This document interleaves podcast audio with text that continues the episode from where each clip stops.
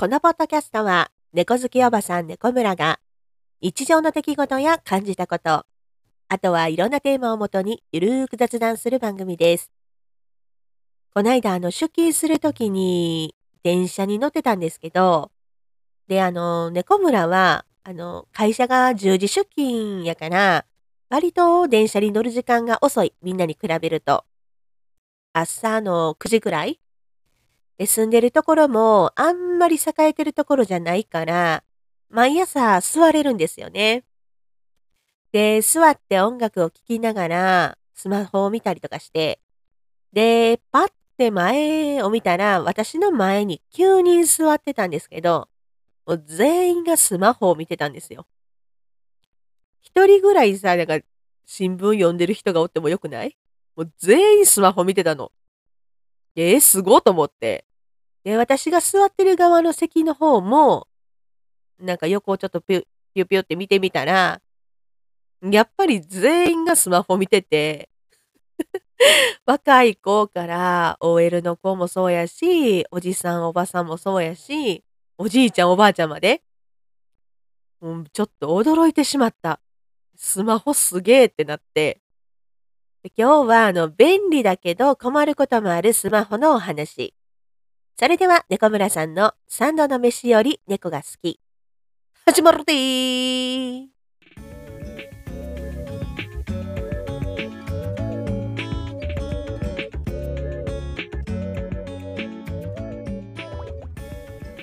改めまして、こんばんは、猫村です。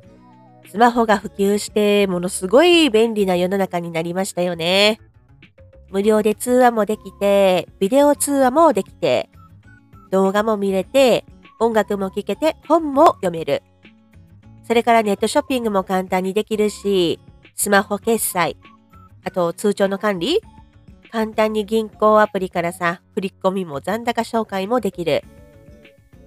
映画とかさ、旅行のチケットもオンラインチケットとか、いいチケットになったりとかしてね。何でもスマホ一つでできる。カメラもさ、もう下手したらミラーレスぐらい綺麗に撮れたりとかするじゃないですか。画質めちゃくちゃ綺麗になってるし、進化し続けてますよね、スマホ。本当にすごい。私、あの、韓国人の元旦那さんと遠距離恋愛してた頃、うん、初めてスマホ持ったのが、私多分ね、割かし早かったんですよね。iPhone3GS だったかな。2009年、2010年ぐらい。でも、その頃はあの、LINE とかカカオトークとかがなくって、通話は全部国際電話やし、メールも国際ショートメッセージですね。国際 SMS。送るの1通100円。受信するのも1通100円。めちゃくちゃ高くないですか？で、あの、ショートメッセージ自分が送って、自分が受信する。それにお金かかるのはさ、もう自分が好きでやってることやからいいけど、こっちが送って向こう受け取る方？韓国で受け取る方もお金がかかるからさ、相手のことを考えると、やっぱりむらむやみやたらに送ることもできないし、毎月携帯代4万とかかかってたなと思って、今はさ、さっき言ったみたいに LINE とかカカオトークとかできて、もう国内だけじゃなくってもう全国、世界中どこの国の人とも無料で通話できたり、ビデオ通話ができるんやもんね。遠距離恋愛とか国際遠距離恋愛ってもうなかなか声も聞けない。なかなか会えない。寂しいっていうイメージやったけど、今の時代遠距離恋愛しても昔ほど寂しくないのかもね。まあそら実際に会ってさ、もういやらしい話じゃなくて純粋にその人、まあ、好きな人に触れたいっていう感情はもちろんあるし、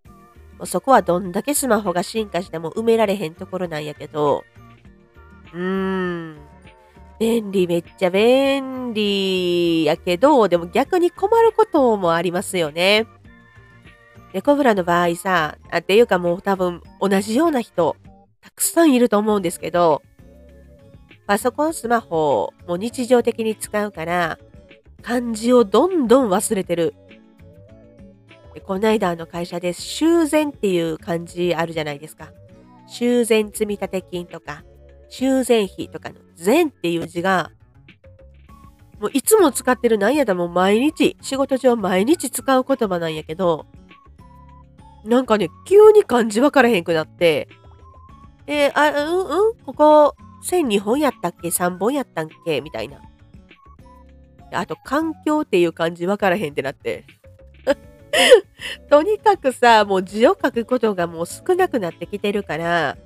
漢字が思い思い出せないことがもうたびたびあってさ、スマホ便利やけど頼りすぎもあかんなーってめちゃくちゃ感じた。で、あの、今はさ、お礼状とか書くこともなくなったじゃない？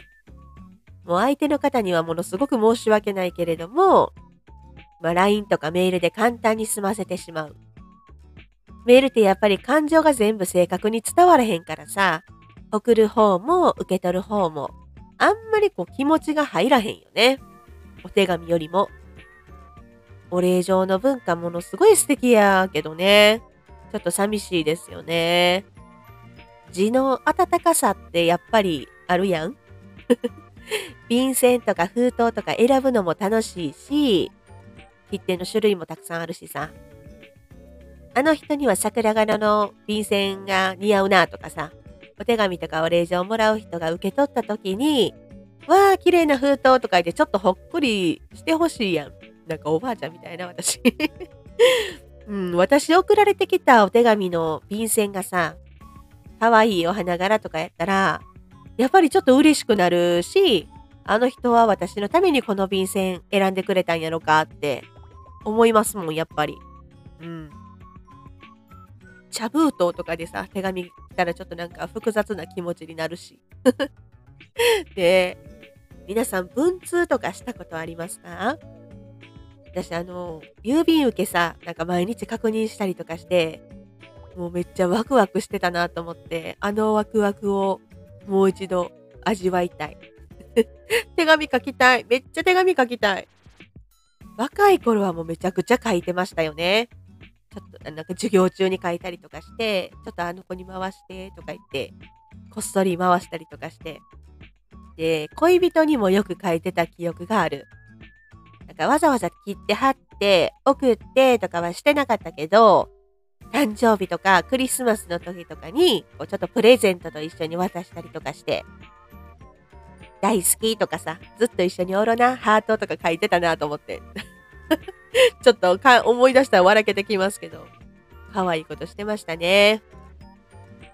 音楽もスマホでさ、無料で聴けるしさ、CD ショップもどんどん減ってきてるし、DVD レンタルショップも減ってるし、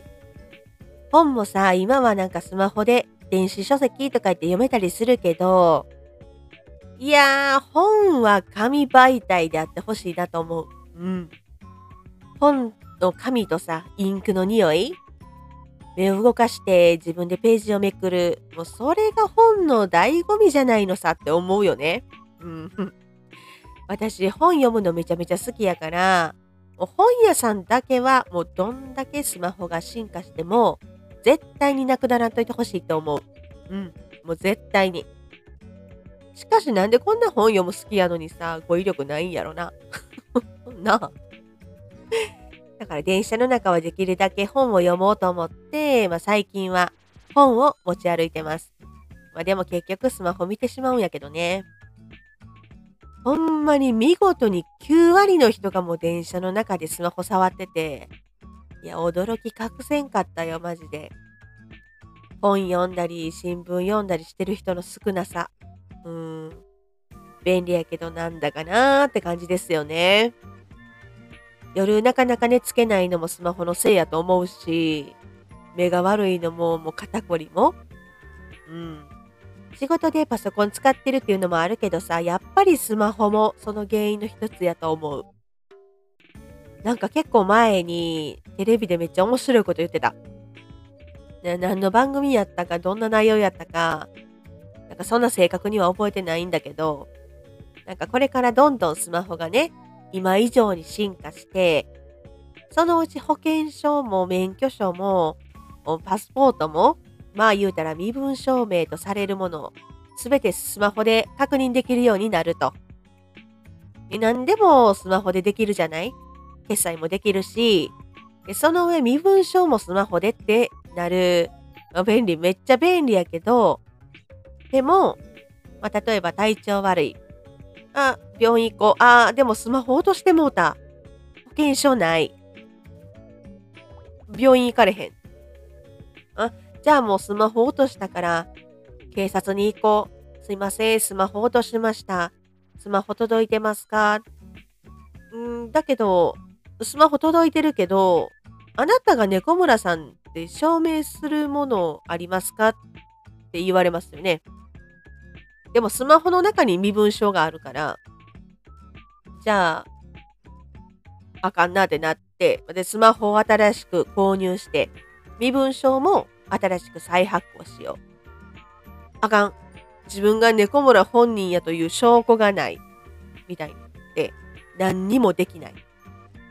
で、スマホを拾った人が悪用する。悪用したのが自分、なんか悪いことしたのが自分じゃない証拠がまずまたない。もう身分証もすべてスマホにあるし、写真もあるし、個人情報もそうやし、もう何やったらパスワード管理もスマホやし、口座とかも全部入ってるわけやから、その、そのスマホを使って悪用されたら、やっぱり本人がやりましたってなるよねって。で、スマホ落としただけでもう人生終わるみたいな、うん、こと言ってて、面白いこと言うなって思った記憶がある。うん。でも悪用されて犯人扱いされてもさ、猫村さん逮捕ってなっても、いや、私が猫村だという証拠がどこにあるんですかってなりそうな気もするよね。え、あの、スマホを落としただけなのにっていう映画あるじゃないですか。私まだ見てないし、内容もそんなに知らないんですけど、あちょっとなんか最近、なんかこの、この間その電車の中でスマホばっかり見さ見てる人が多かったから、なんか、ちょっとなんか興味を持ってなんか見てみたいなってちょっと思ってるんですけど、まあ、スマホを落としただけなのにっていうくらいやから、おそらくスマホを落としてなんか事件に巻き込まれていくみたいな内容なんかなとは思ってるんですけど、うん。韓国韓国の映画にも、あの、スマホを落としただけなのにっていう映画があるんですよ。で日本の映画とタイトルは一緒なんですけど、もう内容は全然違うんですって。私、ちょっと韓国映画しか見てないからあれなんですけど、そう、本当にね、今日朝方見たんですけど、めっちゃ面白かったです。なんかあらすじは、会社員のナミは、帰宅途中に自分の分身ともいえるスマートフォンをなくしてしまう。スマートフォンを拾ったジュニョンは、あの、ナミのスマホにスパイウェアを設置した後、ナミにスマホを返します。で、ナミのスマートフォンで、もう趣味、好み、うん、あと職業、動線、経済力、人間関係、ナミのすべてを調べ上げたジュニョンは、正体を隠したままナミに接近する。で、その一方で、殺人事件を追ってる刑事、ジマンは、あのー、事件現場で、その殺人実験の事件現場で息子、ジュニョンの痕跡を見つけて、息子が犯人かもしれへんと。まあ、不吉な直感で、まあ、ジュニョンをこっそり調査し始めるんですよね。で、ナミはスマホが戻ってきた喜びもつかの間。その日以降ですね、ナミの平凡だった日常は、だんだんと破局に向かうのだが、みたいな。ただスマートフォンを落としただけなのに、私の日常が崩れていく。という内容ですね。それこそさ、今、京都のどこどこのカフェでお茶してますってインスタグラムにあげたら、実際今家におらんねやってわかりますよね。そう、これちょっと、この間同僚とも喋ってたんですけど、高校の頃からの友達誰々ちゃんと会いましたってあげたら、まあ、その友達わかるし、そこから他の SNS、Facebook とかで調べたら、出身校が分かったり、共通の友達分かって、まあ、交友関係とかも全部分かるし、うわー、私もやってもうてるわーってもうめちゃめちゃ怖くなった。でこの映画の怖いところは、ものすごくリアルっていうところ。ほんまに、誰にでも同じ状況、うん、誰にでも起こり得る、同じ状況になり得るっていうところ。SNS やるのはいいけど、あんまりリアルタイムで更新したり、個人を特定できるようなことは、鍵垢でも避けた方がいいんかなって思いましたね。スマホ一つで誰にでもなれる。むちゃめちゃ怖い。むっちゃ面白かった。その犯人役をやってるね、イム・シワンさんがね、もうめちゃめちゃイケメンで、すっごい爽やかなのよ。爽やかな顔でサイコパスやから、もうめちゃめちゃなおさら怖い。なんかそれこそさ、もういつも爽やかな役ばっかりやから、あの、今回ちょっと悪役かなり新鮮でしたね。こんなサイコパス、ね、の役もこなせるって、いや、お芝居上手なんやなと思って。いや、アイドルなんですよ、彼は。最近の若い子はね、ショアンさんがアイドルやということを知らないかもしれないんですけど、そう。ね、ちょっと話それましたけど、いや、ほんまに私めちゃめちゃスマホに依存してると思うから、スマホなかったらめっちゃ困る。何もできへん。でちょっと使い方ちょっと改めんとあかんなって思いましたね。でもスマホ依存症やけど、字書くの好きやから、もう今だ、今でも、あの、手帳だけは手書きですね、私。え、ということで今日は便利やけど依存しすぎも良くないねっていうスマホのお話でした。ね、韓国版のスマホを落としただけなのによかったらぜひ見てみてください。めっちゃ面白いんで。このページの概要欄にリンクを貼ってます。そこからメッセージ送れるようになってます。ポッドキャストの感想や応援メッセージ、今日こんなことがありました。猫村さんちょっと聞いてよなど、ニックネームで全然大丈夫なので、たくさんメッセージ送ってください。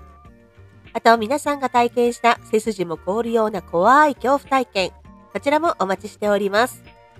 それでは、猫村さんの3度の飯より猫が好き。今日はここまで。ご視聴ありがとうございました。